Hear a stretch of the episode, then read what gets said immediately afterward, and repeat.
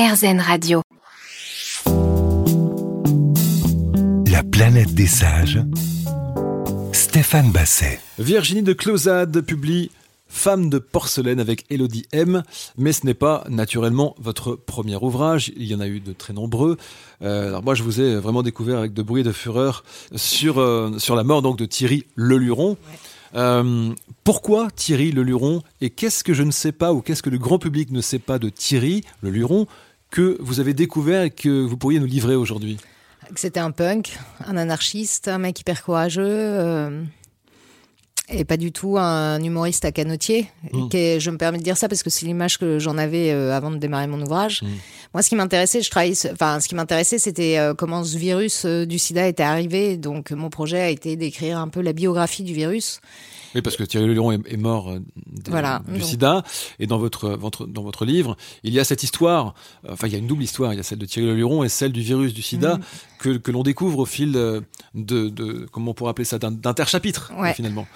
Euh, mais, mais pourquoi Thierry Leluron Parce que je viens d'une famille de producteurs de variétés et que euh, mon oncle euh, fut le manager de Thierry et mon grand-père son dernier producteur. Donc, Donc les fêtes de famille, hein, euh, ouais, toute votre enfance, vous en avez entendu parler de Thierry de- toute mon enfance, j'ai entendu parler. Enfin, toute mon enfance, j'ai su que Thierry était mort du sida. Je pense qu'il se trouve que c'est un, un virus sur lequel, euh, malgré moi, je travaille depuis. Ça, ça- oui, on en reparlera, fait- on, on en voilà. parlera après. Oui. Euh, donc euh, ça a dû me marquer d'une façon ou d'une autre. Pourquoi j'ai eu envie d'écrire sur les prémices de cette maladie, j'en ai aucune idée. Mais d'un coup, quand j'ai eu envie d'écrire là-dessus, mon oncle m'a dit mais pourquoi t'écris pas sur Thierry? Et j'étais ah mais parce que Thierry m'intéresse pas du tout en fait, euh, a priori. Et puis il m'a raconté leur histoire que je connaissais euh, comme ça dans la mythologie familiale. Euh, effectivement, il y avait une histoire. Bah, je vous recommande de la lecture, en tout cas vous qui nous écoutez, de Bruit et de Fureur, c'est la vie de Thierry Leluron. Alors ça c'est pour euh, l'écriture, mais le théâtre entre dans, dans votre vie, avec la thématique du sida dont vous parliez, puisque vous adaptez euh, la pièce de Larry Kramer, qui est le fondateur d'Act Up, qui s'appelle The Normal Heart. Mm. Euh, on vous dit, ça raconte la terrible arrivée du sida à New York au début des années 80, mais on, on vous dit quand vous montez cette, cette pièce, bon le sujet est sympa, mais personne va venir te voir. Ouais. Et finalement, ça a été un carton. Carton. Euh, bah, c'est-à-dire que c'est un très très très très très très très grand texte. Et là, je le, dis, c'est pas moi j'ai eu la chance qu'il m'arrive dans les mains que personne ne soit penché dessus avant. Mais c'est un énorme texte qui est joué partout dans le monde, euh, qui est un texte institutionnel sur les scènes anglo-saxonnes. D'ailleurs, quand nous on jouait au rond-point, eux l'ont joué au, National à Londres. Euh, donc voilà, il n'avait pas été monté en France. Et ce qu'il y a surtout d'extraordinaire dans ce texte, c'est qu'il commence, il va de 80 à 84. Il y a une quelque chose se passe dans la communauté gay, mais on ne sait pas quoi précisément. Ça n'a même pas de nom encore. C'est ça. Et en donc- fait, ce qui est intéressant, pardon, pour avoir Ouais. vu la pièce, ce qui est intéressant, c'est que, évidemment, on sait de quoi vous parlez, Mm. mais eux ne savent pas de quoi ils parlent. Et ce, cette, euh, ce temps d'avance qu'on a par Mm. rapport à eux, qu'un événement, qu'un- enfin, élément cinématographique assez intéressant, que le spectateur Ouais. sache que les, les- les héros ne, ne savent pas encore, eh ben, on, prend bien conscience de la réalité de ce qui s'est passé. Ouais. C'est-à-dire que c'est un des très rares témoignages qui soit écrit au présent. Mm. Donc c'est fou parce que dans, cette, peu- dans ces salles de théâtre, les vraiment, on, on- on a entre guillemets très humblement réussi à reproduire avec peu de moyens une sorte d'urgence, de frénésie à vivre, de peur qui pousse aussi à la frénésie à vivre. Et euh, à cette époque-là, quoi. Ceux qui nous écoutent, euh, peut-être, auraient envie de, de voir la, la- la pièce. euh, Le texte, euh, The Normal Art, donc que j'ai moi traduit, euh, est sorti aux éditions de l'Avant-Scène. Et vraiment, l'Avant-Scène a fait un travail éditorial absolument magnifique, avec des photos que j'ai prises d'ailleurs, je suis assez fière. Mais le et donc il y a tout le texte que j'ai traduit, donc ça j'invite les gens à le lire.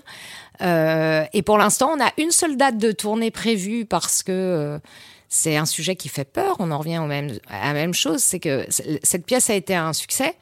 Les, les salles étaient combles, mais euh, il y a toujours cette idée que quand même, c'est des homosexuels, c'est ce sujet, c'est compliqué. euh.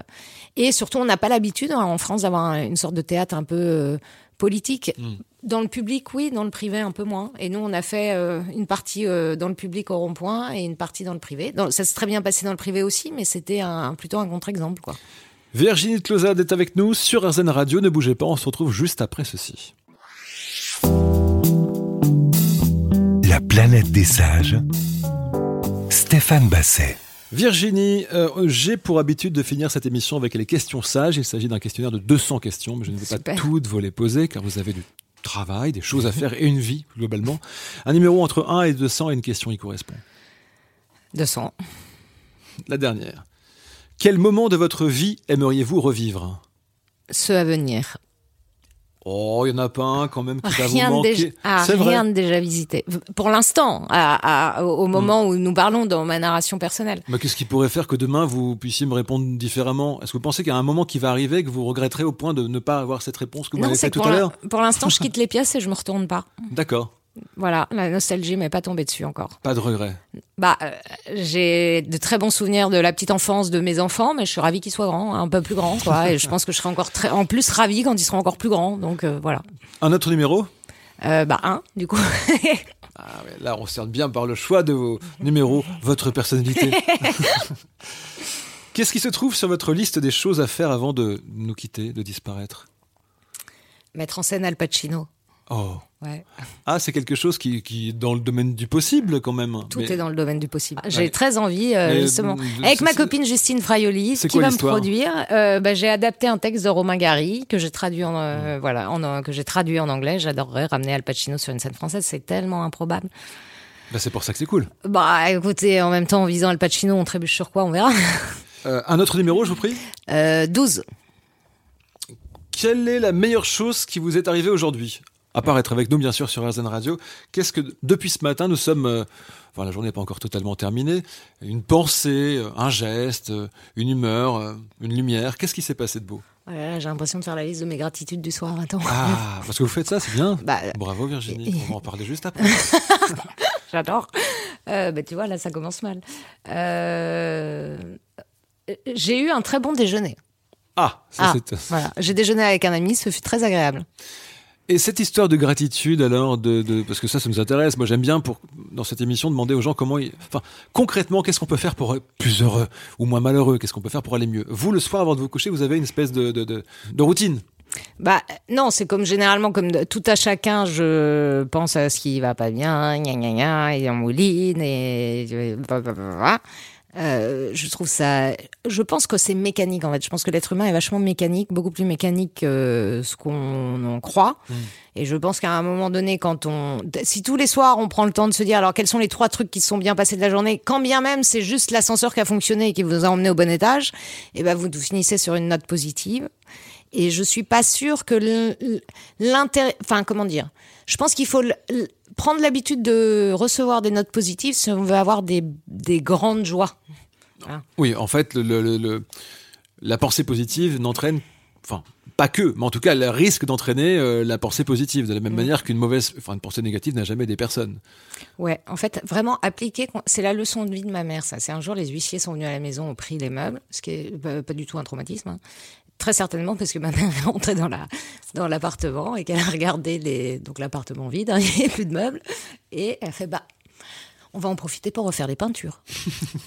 De Voilà. l'humour, toujours. Non, et surtout, il y a toujours moyen de, de comment dire, c'est évident, euh, ça peut être dramatique, ça peut être machin, mais d'un coup, c'est, bah, on peut aussi euh, faire en sorte que ce soit juste, et bah, super, on refait les peintures. Virginie Tozade, merci beaucoup d'avoir été avec nous dans la planète des sages. Je rappelle la sortie de Femmes de porcelaine que vous avez coécrit avec Elodie M. Donc je touche du bois. En plus là pour le coup ça s'entend, c'est pas très agréable à l'oreille, mais néanmoins je continue. Euh, je, je croise les doigts pour vous avec ce projet. Tout rêve est atteignable. Al Pacino sur scène à Paris, on ne sait jamais. Merci de nous avoir écoutés. Je vous retrouve la semaine prochaine pour un nouveau numéro de la planète des sages. D'ici là, portez-vous bien. Et puis surtout, n'oubliez pas, soyez sages, mais pas trop quand même.